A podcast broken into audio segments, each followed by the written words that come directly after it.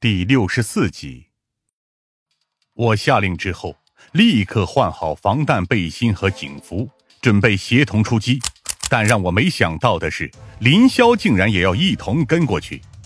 你不是警察，待在这里，我不能拿你的生命去冒险。我郑重而严肃的说道。但林霄显然不打算就此退却。我和你一样，打算见证这一幕，并且我也迫切的想要知道那个凶手的来源。和目的，林霄恳切的看着我，让我加入吧，张帆，我保证会保护好自己。林霄很少会这么诚恳急切的央求别人，至少在我的印象里是如此。而最终，对同门师兄弟的情谊还是占据了上风。我同意林霄一同出击，当然，他只能待在安全位置，而且也要换上防弹衣。一切准备就绪之后。我们立刻乘上警车，足足十多辆警车的队伍，加上一整辆武警的防暴车，堪称声势浩大的队伍行进在市区，引起了不少人的侧目。我则坐在后座上，擦了擦额头上的冷汗，不由得想起了之前在灯塔中的场景。当时我有着足以保命的运气，可是现在呢？林霄却比我想象中的要冷静得多，他只是皱着眉头而已。低着头，不知道在想些什么。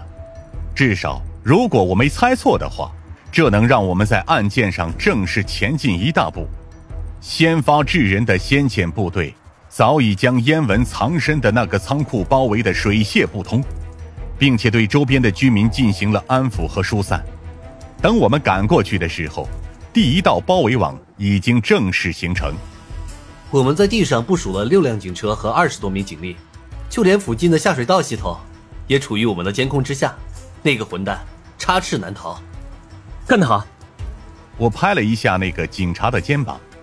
里面的情况怎么样？我们有头绪吗？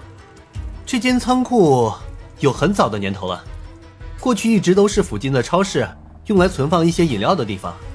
大概一年多以前被租给了燕文，从那以后基本上就没有人进去过了。我皱了皱眉。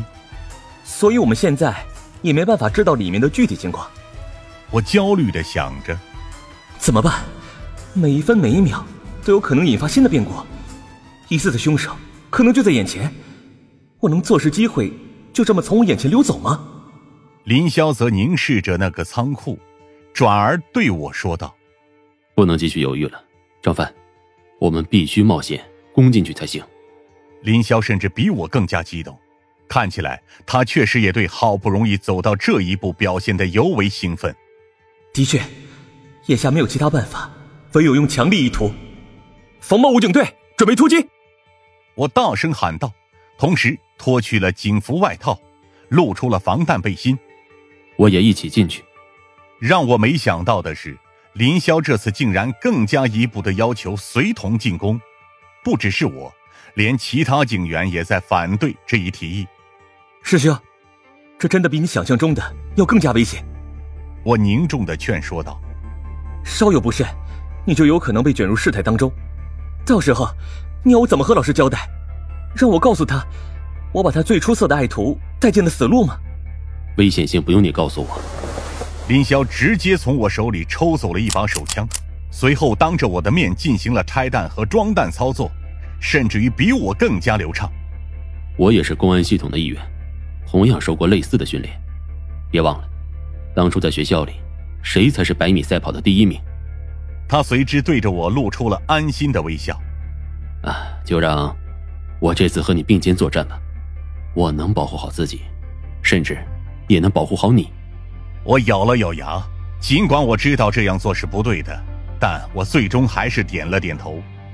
嗯，那就紧跟在我的后面，绝对不能冲在前头，明白了吗？林霄甚至对着我敬了个礼。是，这个小插曲并没有耗费太多时间。等我们准备完毕之后，这座仓库已经被彻底包围的水泄不通。我们率先进行了喊话，确定没有任何回音之后，我们才开始突入。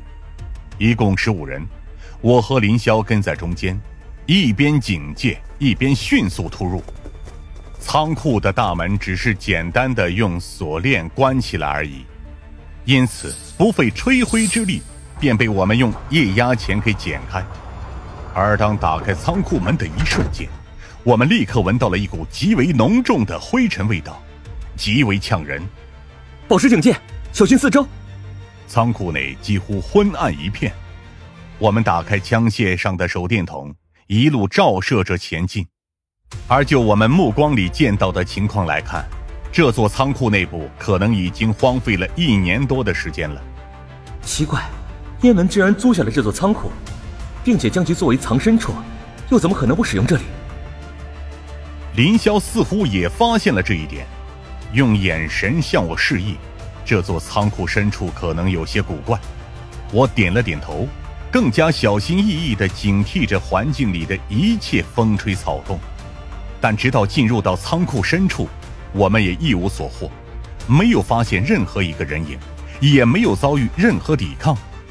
林霄下意识地踩了踩地面，发出了一阵比我想象中更加空旷的声音，而他也错愕地抬头，目光里少见的露出了惊讶。这座仓库只是个幌子。他猛然反应了过来，燕文真正的藏身处在地下。他的话还来不及说完，因为下一秒，随着一阵热浪袭来，汹涌而起的火光便将我们彻底包围。